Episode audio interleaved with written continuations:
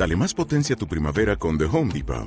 Obtén una potencia similar a la de la gasolina para poder recortar y soplar con el sistema OnePlus de 18 voltios de Ryobi desde solo 89 dólares. Potencia para podar un tercio de un acre con una carga. Potencia para recortar el césped que dura hasta dos horas. Y fuerza de soplado de 110 millas por hora. Todo con una batería intercambiable. Llévate el sistema inalámbrico OnePlus de 18 voltios de Ryobi. Solo en The Home Depot. Haces más. Logras más. Buenos días, buenas tardes o buenas noches. Esto es un día más en Caimanes de las Finanzas. Hacía un tiempo que no, que no hacía uno de estos. No, la verdad que no he ido tenido mucho tiempo, pero, pero bueno, aquí estamos otra vez.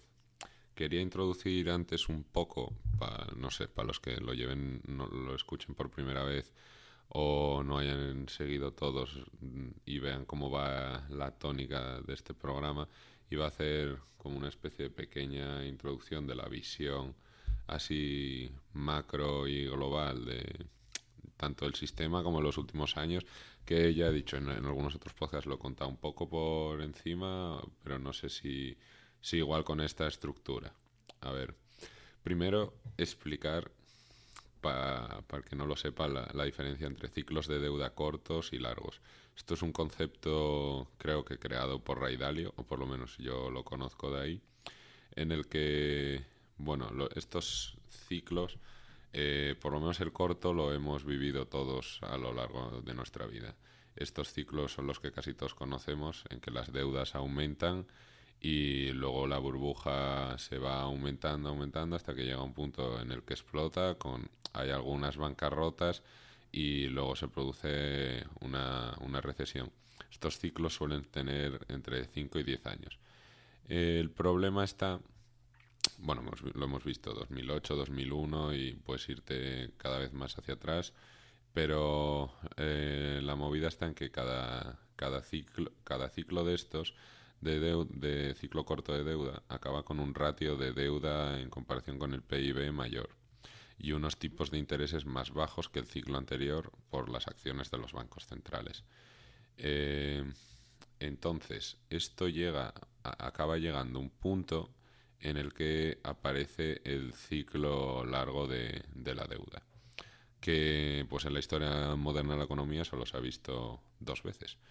Eh, eh, básicamente aquí tiene que llegar una crisis en la que los tipos de interés ya están a cero o muy cercanos a cero y con una deuda pública muy elevada. En el caso de hoy, pues la más alta de la historia moderna. De hecho, entre la corporate y la, estatal de Estados Unidos está a nivel de, de la segunda, del pico de la Segunda Guerra Mundial. Pero en, este, en esta diatriba que se encuentran ahora de crisis con los tipos de interés tan bajos, bueno, es este ciclo largo de la deuda, pues que pasa cada 70, 100 años, más o menos. Y la deuda es demasiado grande como para pagarla, y al igual que cuando pasó antes en los años 30, pues mm, los gobiernos, o, o, en este caso nuestro gobierno, pues no le queda otra o ha optado por imprimir dinero en el caso nuestro, pues a unos niveles que nunca se han visto, sobre todo la Reserva Federal, pero también el Banco Central Europeo, Japón y demás. Eh, que bueno, que no se han visto en estas economías. Se han visto Zimbabue, se ha visto en Alemania el Weimar, se ha visto en Venezuela, se ha visto en muchos otros lados. Pero no se, no se había visto a esta escala en, este tipo de economías. Em, yo creo que ya lo he comentado también alguna vez, pero la mejor analogía que, se puede ver un poco para esto viene de, de Nassim Nicolás Taleb, que para el que no lo conozca lo recomiendo en demasía este tío, me parece un puto genio. Y la, analogía que él pone con, la economía eh, no es para nada la, la, teoría keynesiana, vaya. Pero la analogía es un poco como que, eh, como que lo compara con un bosque y un fuego. Pues que eh, un fuego normal es sano, aunque causa sufrimiento porque eh, quita los excesos, pero deja espacio para el nuevo crecimiento. Las especies invasoras mueren, los rastrojos secos se queman, mientras que las especies más resistentes al fuego sobreviven. Total, que el, ecosistema se renueva. Pero si la gente previene esto muchas veces seguidas y deja que más y más y más material seco se amontone, el incendio que se produce es de proporciones que pueden acabar con todo, de proporciones devastadoras. Eh, en esta analogía, como yo la entiendo, básicamente el material seco podría ser la deuda, eh, a la vez también que un poco podrían ser los tipos de interés también mezclado con eso. Las especies invasoras podrían ser la especulación y las especies resistentes serían esas empresas sólidas, con baja deuda, cuentas saneadas y demás.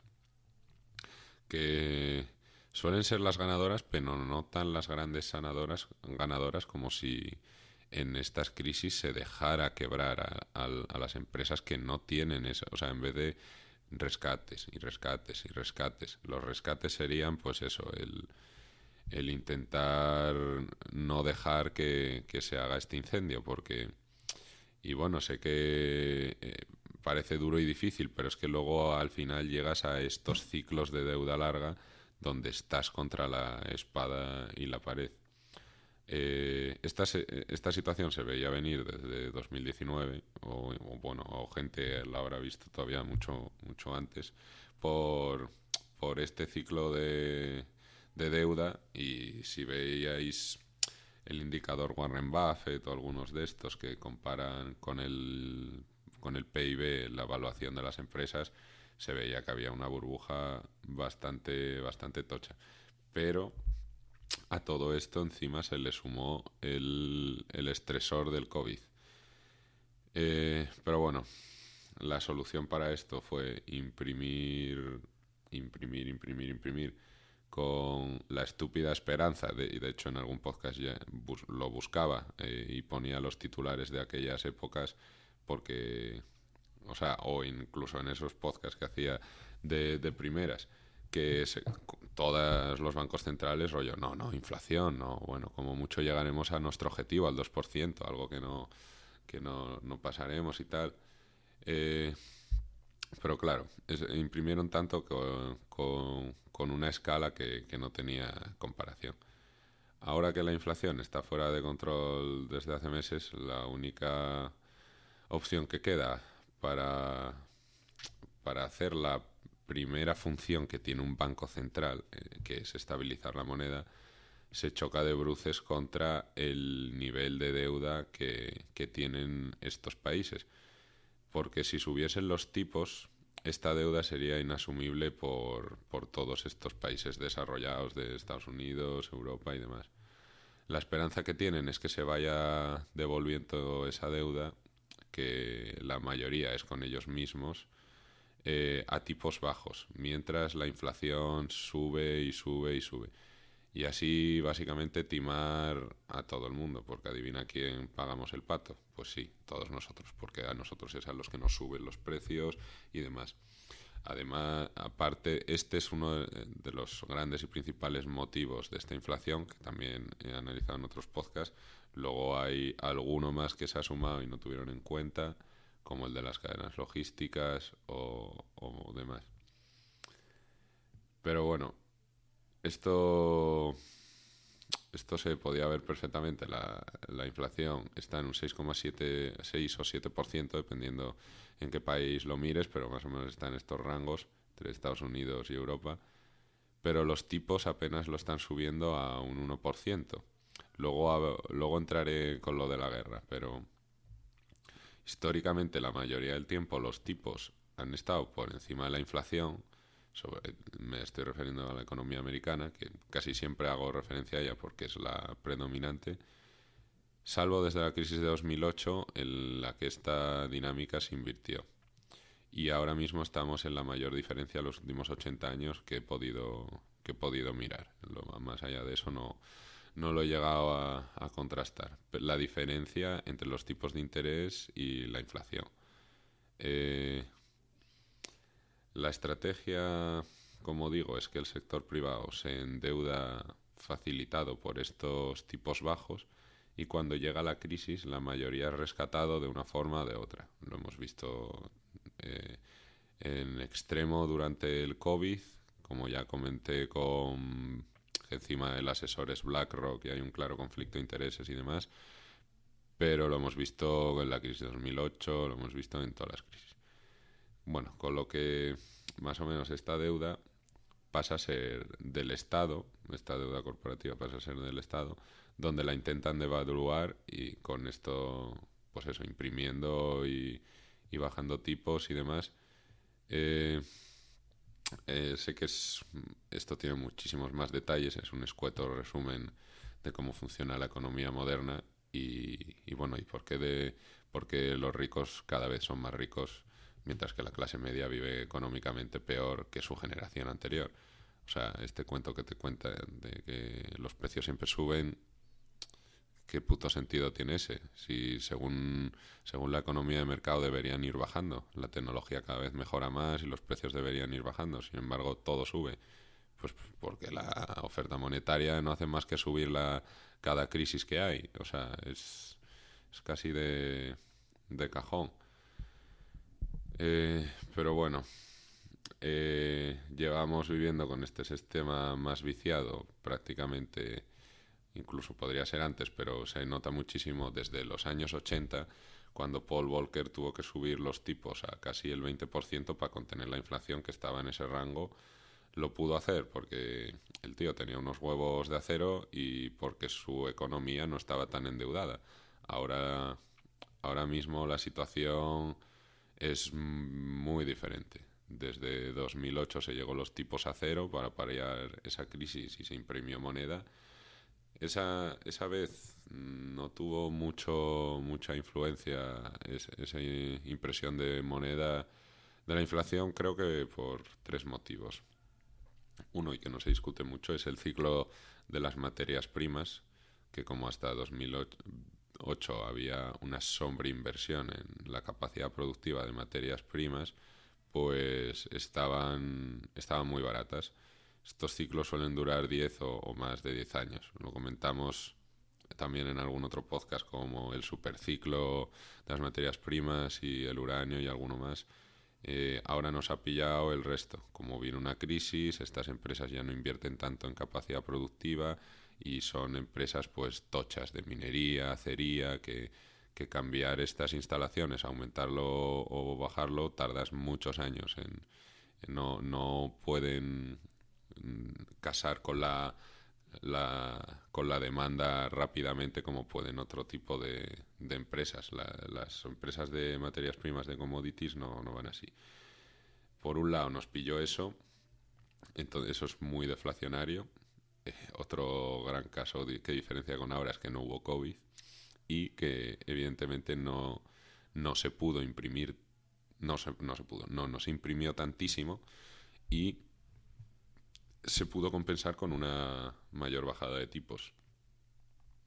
Además, ahora la deuda es mucho mayor, tanto la corporativa como la estatal, relativo al PIB. Eh, eh, hasta aquí todo esto es un poco lo que he ido comentando muchas veces en, en, otros podcasts, igual no con esta estructura, pero más o menos, y lo que tengo, tengo escrito en el blog desde hace bastante tiempo. Eh, que es básicamente un escenario de esta inflación, lo que ahora mucha peña comenta que, que es lo bueno, lo iba a comentar luego, que por ejemplo, eh, ¿quién era? Mario Centeno, el miembro del Consejo del ECB, ahora no descarta que la inflación, que la estanflación pueda, pueda ocurrir. Mm, sorpresa. Eh, lo que sí que me ha pillado muy a traspiés es lo de la guerra. Pensé que las, las guerras llegarían después, después de, la de que esta crisis de verdad la empezásemos a sentir. Eh, que sería cuando la sociedad, encima con el COVID y tal, las sociedades se, se pusiesen mucho más extremas y demás en sus posiciones y, y al final muchas veces para salir de estas crisis necesitas una guerra como en su momento fue la Segunda Guerra Mundial. Mm, a ver, ahora ya por entrar un poco más en, en lo que es la actualidad y, y también lo de Ucrania y, y tal, cómo están afectando estas sanciones. Eh, a ver. Mm, por lo que yo creo que van a usar es esta guerra, y bueno, creo, creo que se está viendo en los mercados porque han subido, y en los tipos de interés, los tipos de interés que han estado subiendo mucho, pues por esas expectativas de que tienen que controlar la inflación, ahora mismo han bajado drásticamente en todos. Creo que el que más el alemán, que ha llegado a negativo otra vez, eh, Japón, Estados Unidos, demás. ¿Por qué? Pues porque ahora los bancos centrales que no quieren, y es que están jodidísimos, como ya he explicado, por porque no pueden subir casi nada los tipos. Si, suben los tipos mm, hasta ligeramente se ahogan. Los estados no pueden pagar esas deudas. Em, ¿Qué pasa? Que creo que van a usar la excusa de la deuda pues para no subir tanto los tipos y la inflación todavía va con, e, por, con eso va a subir todavía más encima pues súmale la, una guerra que sabe Dios lo que pasará en esta deuda, en esta guerra, pero ponte que Putin corta el gas o, cualquiera de estas o muchas de estas sanciones van a tener van a tener sobre todo repercusión en Rusia, pero van a tener bastante repercusión también sobre Europa. Muchos bancos están expuestos a, a bancos rusos y la economía ahora está súper conectada eh, fondos indexados que tienen alguna de estas empresas, pues todo, todo ese dinero también va a desaparecer de ahí dando, dando numerosas pérdidas. Bancos que tengan mucha exposición, pues eso, a, Gazprom o a empresas así rusas tochas o a futuros de gas de, de por ahí o de otras materias, pues se van a ver bastante jodidos. Y, y de hecho es que me hace mucha gracia porque leía, leía lo que decía Fabio Panetta, es un miembro del Consejo del ECB, del Banco Central Europeo. Eh, decía, a, ver, esto lo tengo aquí apuntado en, quotes. Eh, no sería sabio, sabio precomprometerse en política futura hasta que las consecuencias de la actual crisis estén más claras. Y luego dijo, deberíamos intentar acompañar la recuperación con un toque ligero y moderado hasta ver las consecuencias de la crisis. Hostia, ¿dónde estaba esta gente cuando el coronavirus? Cuando de repente dijeron vamos a imprimir, en el caso de Estados Unidos, prácticamente 3 trillones de, dólares, más del 25% de todos los dólares de la historia, y el Banco Central Europeo le siguió el camino. ¿Dónde estaba toda esta gente que ahora pide moderación con la, con la crisis de Ucrania? Están ahora, no, bueno, vamos a ver, no, igual subir los tipos tanto como pensábamos, ahora no es la mejor opción, en vez de lo calientes que estuvieron la otra vez. Ahora, ¿qué, qué está pasando?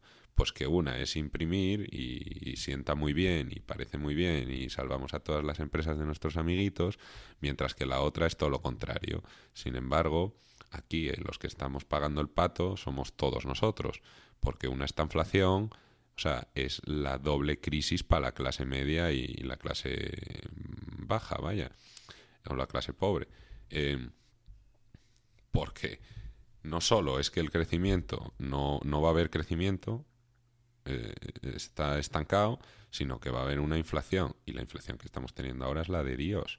O sea, que te suban los precios un 7 con algo por ciento al mes, eh, en, en 10 años tu dinero vale la mitad en el banco con esto. Es, una putísima locura.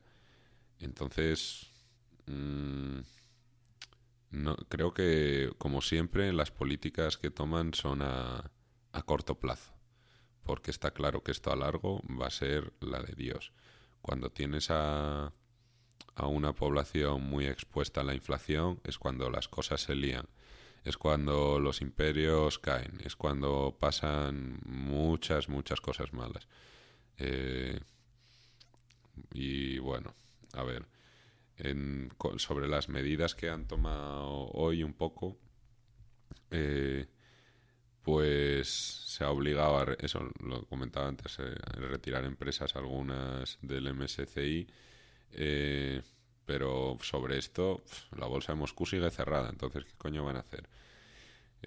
Y son 25 billones, o sea, es que va a tener repercusiones claras. Y luego, para saltarse lo del SWIFT, que yo creo que dentro de la propia, por lo que he estado leyendo, ¿eh? de la propia sanciones con SWIFT, pues pueden seguir comprando gas. Eh, algo que, pues eso, lo hablaba con esto en otro podcast que fue plenamente centrado en la guerra. No, Europa no se puede permitir no comprarle gas a Putin. Y de hecho le estamos apretando las tuercas y, puede ser que, que Putin chifle y nos cierre el grifo del gas si le ponemos demasiado jodido. Lo único que nos salva es que ahora, si tiene sus activos en euros y dólares congelados, sus fuentes de ingresos son eso, esas ventas y el resto es el oro que tenga y los yuanes. Todo depende un poco de cómo lo juegue China, si va a ser muy aliado, y de cómo pueda vender el, oro. Eh, lo que puede haber aquí un claro, claro ganador, que bueno, yo siempre he apostado por él y pues en épocas de crisis podemos ver por fin cómo se puede comportar en estas, en estas diatribas. Eh, es el Bitcoin. Porque ahora si mucha población rusa no puede usar el SWIFT, eh, igual empieza a usar Bitcoin. Y de hecho creo que, voy mirarlo, creo que ha subido un, huevazo. Eh, sí, está en 44. Ha subido un 5% y ayer pues del más, creo ha subido, ha subido un huevo. Eh, precisamente por todo esto. O sea, ¿qué le quita a Rusia ahora de empezar a usar Bitcoin? En plan, a, vender y a comprar y a usar todo en Bitcoin y a usar el Bitcoin como moneda global. O sea, como, como moneda propia. Ya que no le dejan hacer nada con el rublo. Eh, esto no sé si ni siquiera es algo que tenían planteado. Imagino que sí. Pero esto tiene también a la vez mucho peligro para el Bitcoin, porque ahora Estados Unidos y Europa va a decir eh, vamos a prohibir el Bitcoin o, a intentar ponerlo lo más difícil posible para el Bitcoin, porque todo nuestro poder blando se basa en las sanciones económicas. Si hay un organismo superior a nosotros eh, descentralizado con el que básicamente mm, se salta a todo el mundo esas sanciones, pues eh, estamos jodidos. Entonces creo que va a empezar a salir por ahí ya noticias de... o van a intentar caparlo como sea, lo del Bitcoin. De momento está metiendo un buen pelotazo, la, verdad. Y, y a ver cómo se comporta comentaba antes, el, el, Swift chino, que creo que se llama Zip o algo así, ha subido un 105% ayer eh, el uso. Está claro que Rusia está, está tirando por ahí. Mm, por Bitcoin puede ser que también. Y bueno, eh, yo creo que hasta aquí, que, que, ya me he estado enrollando mucho. A ver, a ver cómo evoluciona toda esta ronda de, de, medidas y, y mucho apoyo a, a Ucrania.